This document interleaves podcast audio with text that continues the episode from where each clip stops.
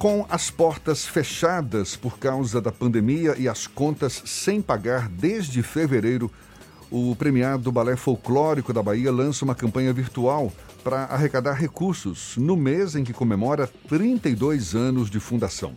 A companhia, que tem divulgado a Bahia mundo afora, precisa de recursos para não encerrar as atividades em definitivo. A gente conversa agora com o fundador e diretor-geral do Balé Folclórico da Bahia, o coreógrafo Vavá Botelho, mais uma vez nosso convidado aqui no Issa Bahia. Seja bem-vindo. Bom dia, Vavá. Bom dia, meu querido. Como vai você? Tudo legal, um prazer. Bom dia a todos que estão aí nos escutando, né? Maravilha. Eu me lembro, Vavá, que na última vez em que conversamos aqui no Issa Bahia, você desenhava um cenário pouco favorável para o Balé Folclórico da Bahia, que tem um público principalmente formado por turistas, não é? Turistas brasileiros, estrangeiros. As turnês internacionais também estavam canceladas por causa da pandemia. Qual a situação atual da companhia, Vavá? Olha, é... desde a última vez que nós conversamos, foi dali para pior, porque hoje realmente a gente pode dizer que é, estamos num, num, caos total, é, sem principalmente a renda é, maior que nós temos, que é a bilheteria do nosso teatro e também as turnês que, que nós realizamos com frequência, o balé está praticamente acabado, porque é, o teatro fechado desde março, teatro desde a primeira Miguel semana, Santana, Miguel né? Santana no Pelourinho, que é a sede da companhia, né? Então, desde a, do dia 7 de março, nós encerramos as atividades e todas as turnês desse ano foram canceladas. Nós tínhamos diversas turnês internacionais na Europa agora no meio do ano e de setembro a dezembro nós tínhamos, por ironia do destino, nós tínhamos 80 espetáculos programados para a China, incluindo Hong Kong, Taiwan e da nossa primeira investida no continente asiático. Depois de muitos anos de tentativa, a gente finalmente conseguiu, tinha conseguido fechar né, uma grande turnê na, na, naquela parte do planeta que é um mercado hoje muito importante para a cultura e uh, tivemos que cancelar, evidentemente, todos esses compromissos em função dessa situação que o mundo hoje atravessa. Então a situação é muito complicada, como você mesmo falou aí, todas as, as contas atrasadas, a cada dia chega mais uma, uma dívida e a gente não tem como pagar. Eu, para conseguir pagar o salário do, do, do pessoal e também pagar as bolsas, auxílio que nós damos para os alunos em formação dentro do curso que nós temos na companhia. Eu tive que tomar um empréstimo no banco e mesmo assim só paguei de fevereiro até abril, que era o que a gente estava devendo na época, e de maio para cá a gente não teve mais condição de efetuar pagamento nenhum de pessoal. Eu me lembro que você falava também da importância de um canal de interlocução, não é, com poderes públicos, com a gestão pública, até com a iniciativa privada em busca de apoio. Isso ocorreu? Foi Hum. possível? Não, não, não. De forma alguma. Nós não conseguimos uh, realizar o, o, espetáculo, o projeto, na realidade, como um todo, dos 30 anos do balé que ocorreu em 2018. Então, terminamos não comemorando os 30 anos da companhia. Tentamos em 2019 da mesma forma. Visitamos mais de 45 empresas no país inteiro, propondo parceria, propondo uh, apoio, eh, não somente para as comemorações dos 30 anos, mas também eh, para a manutenção da companhia, né? uma vez que a companhia. Hoje a gente está fazendo 32 anos, inclusive. Hoje é o aniversário do balé. Hoje a gente comemora 32 anos. E há 32 anos eu busco esse patrocínio para a manutenção da companhia, porque o único, o único apoio que a gente tem vem do governo do estado da Bahia, através da Secretaria de Cultura, num convênio que nós temos com o Fundo de Cultura. Mas mesmo assim é um valor muito baixo que não cobre nem não chega a 40% do que nós precisamos mensalmente para cobrir as despesas da companhia, para manter um teatro é, funcionando de segunda a sábado o ano inteiro há 25 anos, né? Um teatro que fica uh, no, imóvel do século XVIII, com todos os problemas que se tem de, de, de, de estrutura, de infiltração.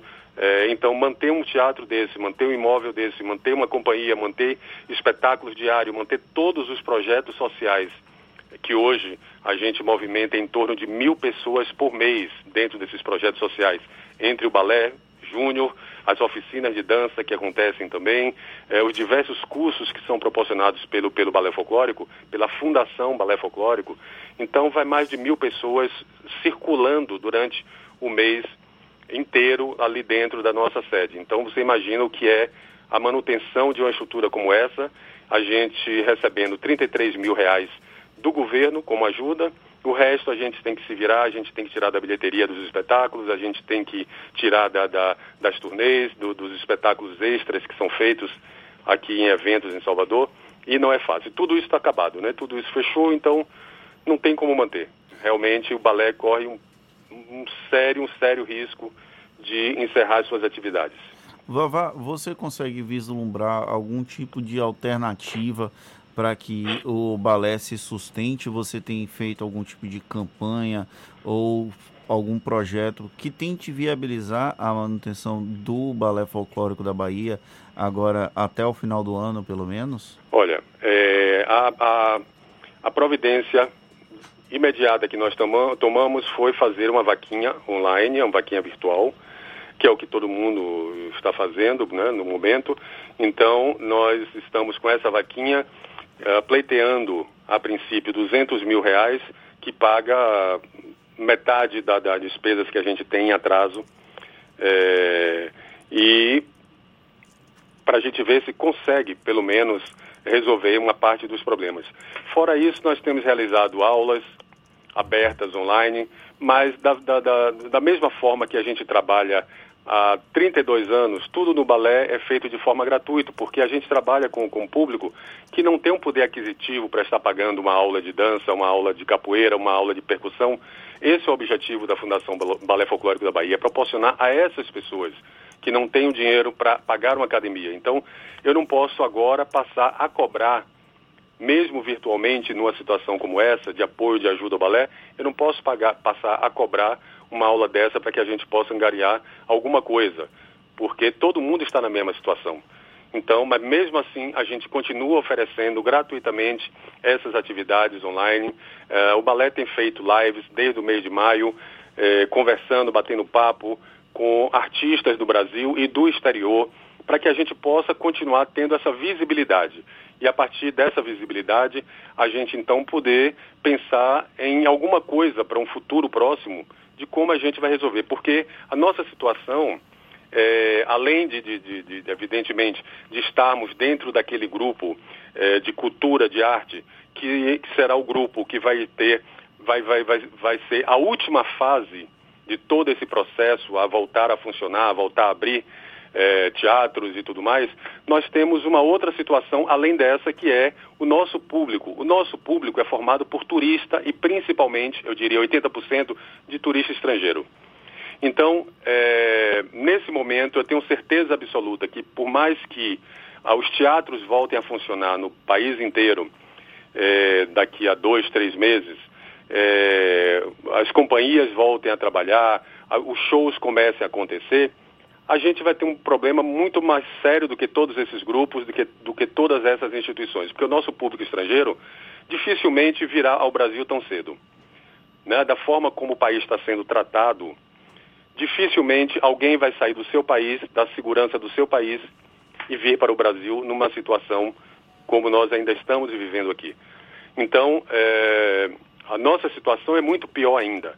Eu acredito que isso só vai realmente mudar, mudar com a criação de uma vacina, né, a descoberta de uma vacina, é, ou a gente ter que esperar mais um ano, que é, é, o, é, o, que eu imagino, que é quando as coisas vão estar mais tranquilas e as pessoas vão se sentir, sentir mais seguras de voltar ao Brasil. Fora isso, eu não vejo muita saída não. Eu sou e sendo otimista, e sendo otimista, porque a situação é muito séria. Vavá, para a gente reforçar essa vaquinha, então, é uma vaquinha virtual. Como é que as pessoas acessam? Através do site, para quem for acessar via computador, é mais fácil, através do site www.vaquinha.com.br. Essa vaquinha com K. Ela é escrita vaquinha, com K. Exatamente. Né? Vaquinha com K, K-I-N-H, vaquinha.com.br. Para as pessoas que utilizam o Instagram, é, ou qualquer outra rede, então pode acessar através do Instagram do Balé Folclórico da Bahia, que é arroba BF da Bahia, de Balé Folclórico, é arroba BF da Bahia. Acessando o Instagram do Balé Folclórico, vocês têm ali na, na, na bio, logo abaixo da fotografia, da foto do balé no Instagram, tem lá o link que você clicando ali, você vai ser dirigido diretamente para a página da vaquinha.com, já na página para fazer a doação. E é muito simples. Eles, você só precisa preencher o nome, o seu e-mail, o CPF e escolher o valor a partir de R$ reais para fazer essa doação. Daí você pode pagar em cartão de crédito, pode pagar em boleto, da forma que você escolher. É muito simples e muito rápido. Maravilha. Vavá, receba a nossa solidariedade, o nosso apoio, conte com a gente. Parabéns pelos 32 anos do Balé Folclórico da Bahia. E olhe, não vai morrer não, não vai morrer não. A gente torce por isso e tenha certeza, nada como um dia após o outro, vamos manter o foco, a esperança, o otimismo. As dificuldades nos afetam a todos, eu sei disso, mas claro, para uns é, torna-se até mais, mais delicada a situação, a gente percebe. Mas tem o nosso apoio. Obrigado, tá? obrigado, amigo.